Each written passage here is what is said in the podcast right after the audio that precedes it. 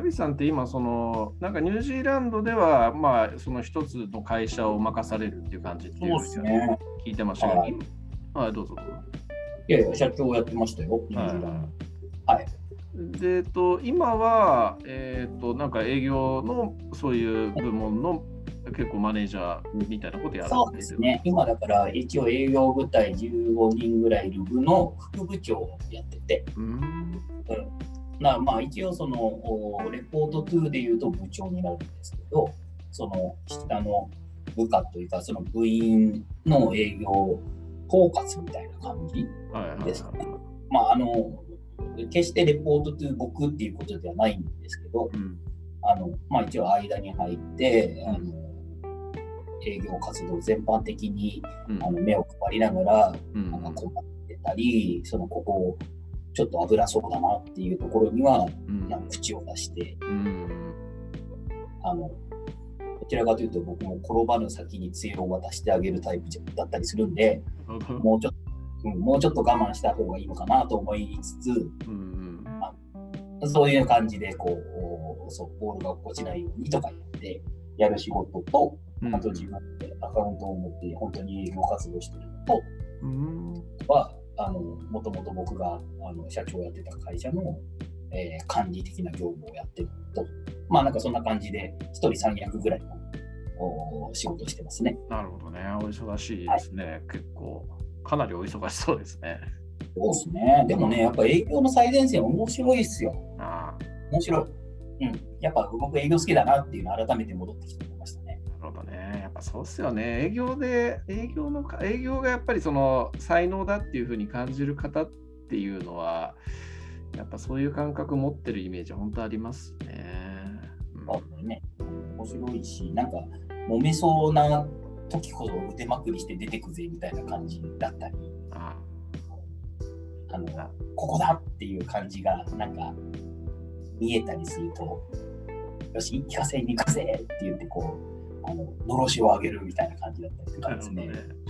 えーこういうのはやっぱり最前線じゃないとなかなか感じられないものなんですよね。うん面白いですよね。なるほどね。まあ確かにうちの上司と、うちの元上司もそうだし、現上司なんかはまあ元スーパーセールスっていう感じなんですけども、そんな感じしますし、やっぱりなんかこの人たちもうもうちょっと前線とかに出てた方がもっと輝くんだろうなって感じは、どこ目線だよっていう感じはしますけど、ちょっと感あじてます。のね今の世の中こうマネージャーは最前線に出ちゃダメだなと思いますよ。本当にで出たくなるのはもう多分みんな出たくなると思うんですけど、うん優秀なった人は。でも結局そこで出ちゃうとやっぱりちょっとそれはマネージャーじゃないので、えー、ここはやっぱりマネージャーとプレイヤーの違いっていうのを多分あの今、磯さんの周りにいらっしゃる優秀なプレイヤーだった人たちで優秀なマネージャーの人たちはちゃんとその辺をわきまえられてるんじゃないかななるほどね。え なるほど、なるほど。いやいやいやいや、面白い。なるほどね。あーなんかニュージーランドではあの185センチ、120キロの人を傍らに置いて歩いていたみたいな話を聞いて、なんか降雨を連れているあのおじさんの香料みたいな、そんなのがすごくイメージしましたね。ー めちゃその感じですよ。えーめちゃその感じ。ちょっと後ろからついてましたからね、幸運みたいなやつが。めっちゃ強いみたいいや、もうめっちゃ強いですよ。な。なるほどね。本当ね、平均身長がやっぱり80センチある国だから、はこう65しかないとですね、はいはい常にこう立って話するときは、あの首がどうですかね、あの15度ぐらい上向いてないと喋れないんで、大変ですよね、なかなかね、目線が合わなくて。い。なるほどね。ニュージーランド、ニュージーランドの人っていうのもや、まあ、基本、基本っていうか、まあ、500万人しか人口いないっておっしゃってましたけど、そうですね。ほとんどがあれですか、やっぱりヨーロッパのでかい系だからゲルゲルマドイツ人っぽいような人たちみたいな、そんな感じなんですか？えっと、15%ぐらいかな、確かあの、マオリの人がいらっしゃるんですよね。ん？な何の人ですか？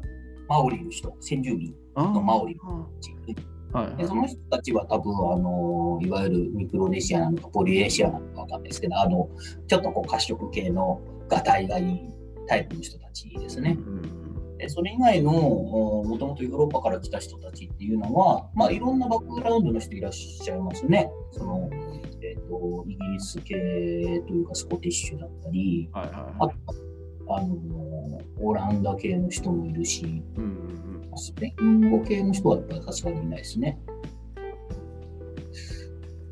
そんな感じですね。だから、まあまあ、もともとこう、イギリス系の国なんで、そっち系の人が多いのかなという気がしますね。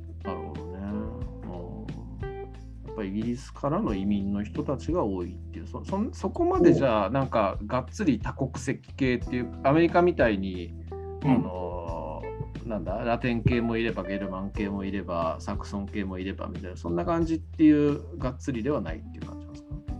いやまあでも、うん、そういうのは、うん、ゲルマン系の人ってあんまりいないんじゃないかな。うんサクソン系の人が多いんでしょうね、きっとね。なるほどね。でももう、ここ最近はやっぱりその人口ね、先ほどおっしゃった通り、500万人ぐらいのちっちゃい国なんで、うんうん、え移民をかなりこう推奨してたというか、うんうん、いっぱい来てくれ、来てくれって感じだったんですよね。まあ、来てくれとは言う、うん、全然拒んでなかったですよ。うんあの最ごく最近5、6年ぐらい、5年ぐらい前までかな。うんあんまり、あんまり無法図にやってると、結構中国系の人たちが、あの香港からシンガポール、シンガポールからオーストラリア、オーストラリアからニュージーランドって、あの徐々にあの端っこの方に流れてきたんで、なるほどね。あのポーズに行くとちょっとあれかなということで、5年ぐらい前にちょっと移民政策を変えて、はいはい、あのちょっとし始めましたけど、うん、それまでっていうのはほとんどその拒んでなかったので、えー、中華系も多いですし、あとインド系が多いですね、やっぱりね。インド系がかなりいますね。であと、まあ、韓国もいるし、まあね、あの国かなりすごくて、うん、国税調査みたいなのをやったときにですね、はいはい、当然、公用語は英語とマオリ語の2つなん2つは必ず併記されてるんですけど、うんはい、あの要はこれ読めない人のために、うん、えー、9カ国語ぐらい用意してあって、すげえ。必要だったらここに連絡くださいねとか、あとはサイトに行ったらこれをとか、はいはい、結構熱くて、はい、だからインド語、中国語、韓国語、あとは多分そのポリネシア系の、まあ、だからフィジー語とか、うんうん、そういうようなものをすごく手厚くやってありましたよね。へーすごい。今すごい進んだ国だなというふうに思いました。へすごいですね。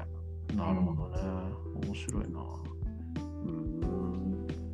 まああのタイガーさんとのラジオで飯の話とかもされてましたけども、はい、まあ、はい、まあ、食べるのがヤビさん結構好きというふうにおっしゃってましたけど、はい、食事はああったんですか？まあ、食事はね、あのー、まあ、まだ古き良きイギリスみたいな、どちらかというとあんまり味付けがないっつうかなというかね、あのバラエ味付けのバラエティが薄いというか。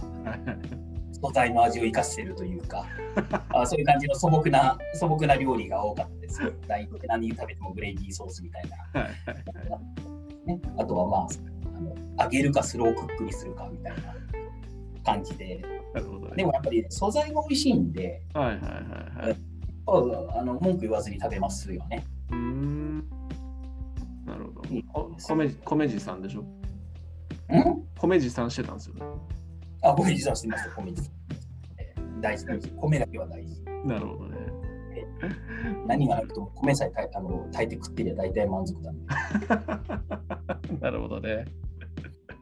まあなんか食うことと、えー、カラオケがストレス発散っていうふうにね。そうそうそう。はい、だから、だからそういうカラオケはコロナの前から一回も歌ってないですからね。ああ。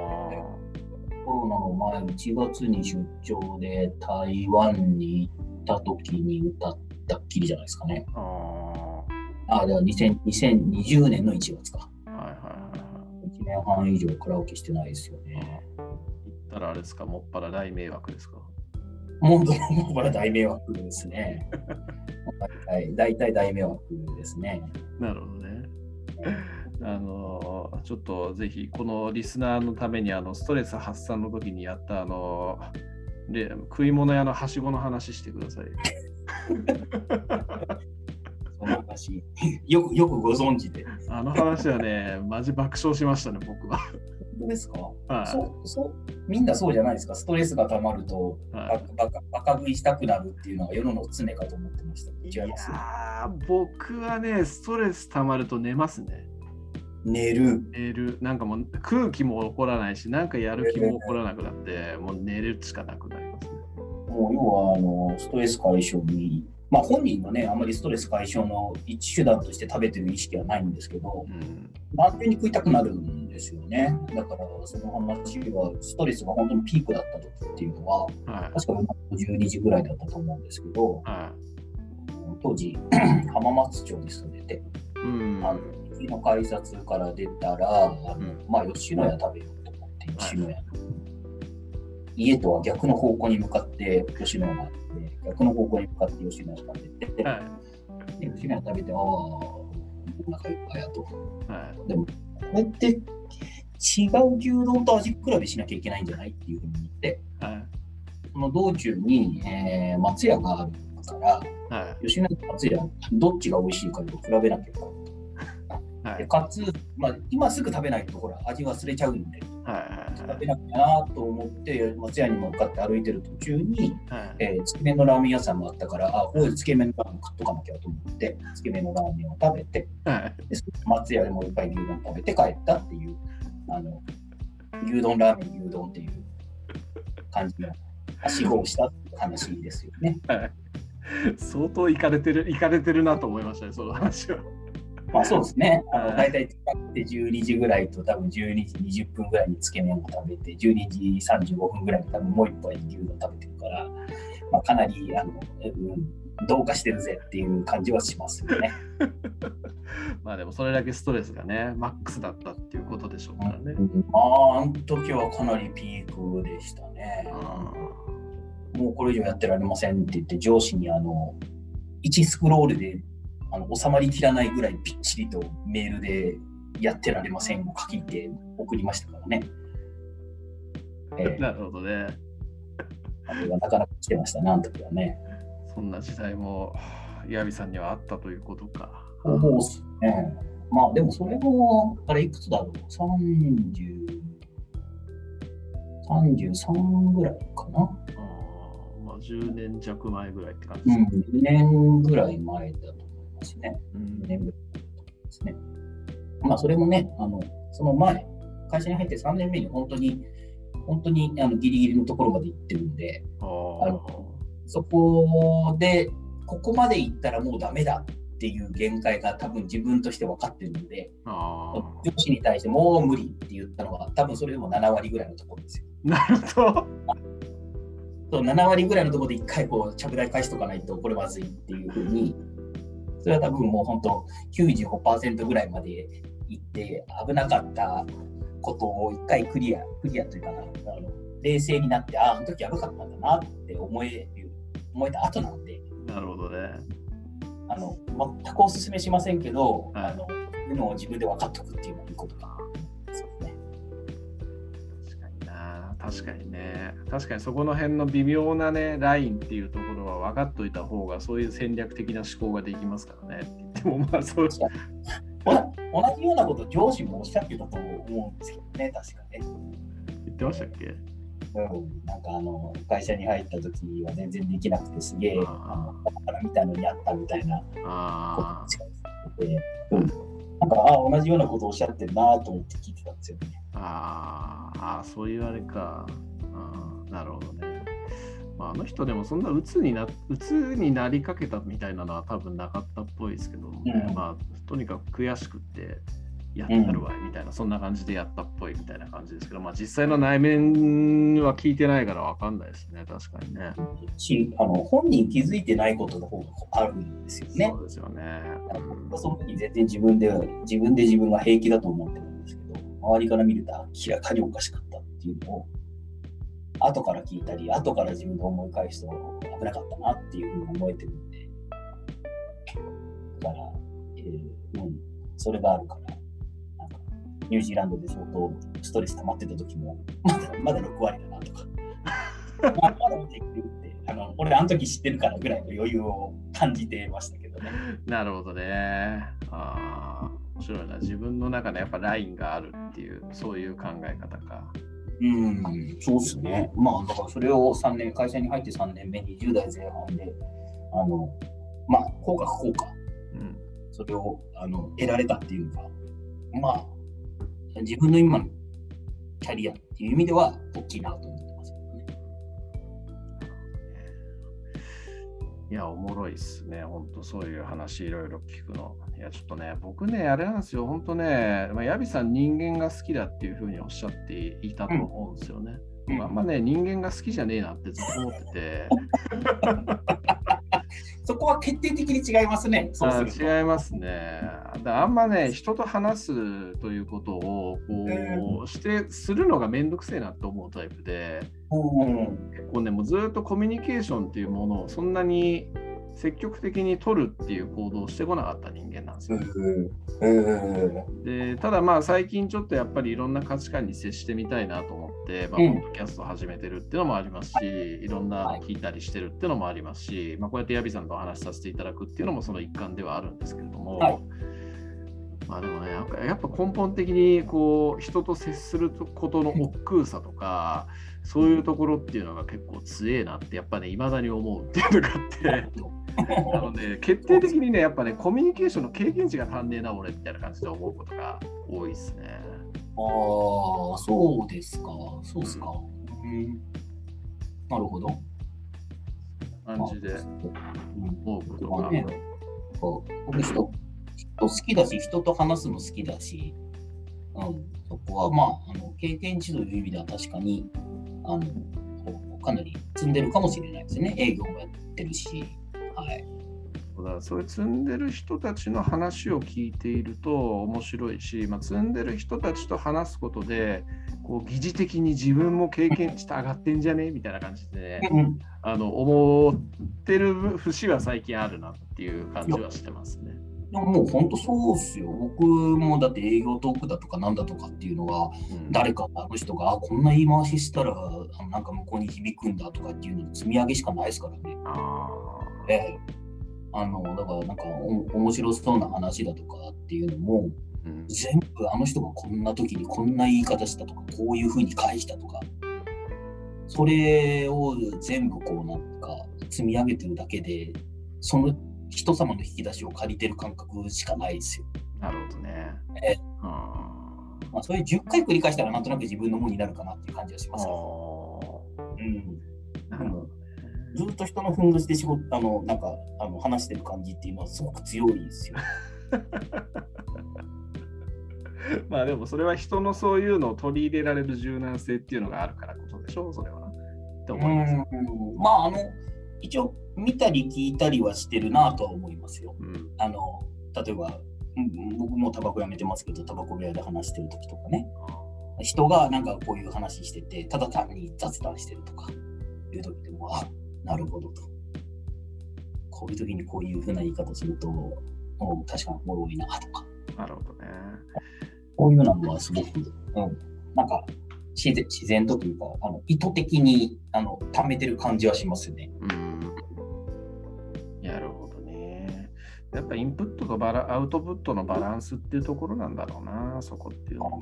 そうですね。あの、あと、あの、インプットしたらすぐ使使いたがるっていうのは僕のうん。あの癖、癖じゃないですけど、なんですかね。持ってる引き出し全部開けたくなるタイプですよね。今の言葉で言うと結構ね、マウンティング男だと思うんですよ。あの、あの、何でしたっけ？今回のあの、新型大人、そうあなんですか、マウンティングバーじゃなくて、あ、マウンティングカフェで。マウンティングカフェをめっちゃ行ってみたいなと思って。あれ、超、あれもめちゃくちゃ受けましたね。めちゃめちゃ、めちゃめちゃ行ってみたいっていう。いや、でも本当その発想はなかったっていう感じのうん発想でしたね、あれは。ああれは面白いし、あれはやってみたくなりますね。ああいでもね、浅いんですよ。引き出し、引き出しが浅いんですよ。持ってる引き出し全部開けてすげえいつも浅いから、あ、そう。その代わり引き出しの数はめっちゃ用意してありますよ。あだから大体どのしあのどういう人でもあの話するネタにはあまり困らないなっていう自信はある。引き出しの数が多いんで、なただ浅いです。そうなのかな浅い感じは全くしないけどもな。だとしたらそれ浅く浅浅くなさそうに見せてるだけで、あ同じ引き出しを持ってる人が出てきたり。すると、あのすぐああ、あわあわってなっちゃうんですよ。この人持ってなさそうな引き出し開けたつもりなのに、実は持ってるみたいな人が出てくると、あわあわあわじゃあその深い深い引き出しを持ってる人とこう相対して、えーマウンティングを取り合うと負けてしまうっていうそういう感じが負けますね。あんま負ければ。例えば、みぞさんと、なんか好きな、あのなんなんですかね、例えば戦国だったり、三国志だったり、中国史だったりっていうのをやるやり始めると、多分すぐあわってなる。すぐにはならないかもしれないけど、5分ぐらい喋ったらあわってなります。なるほどね。いやいや、面白いな。面白いな、いろいろと。あーそういう性質の違いっていうのもあるんだな、やっぱな。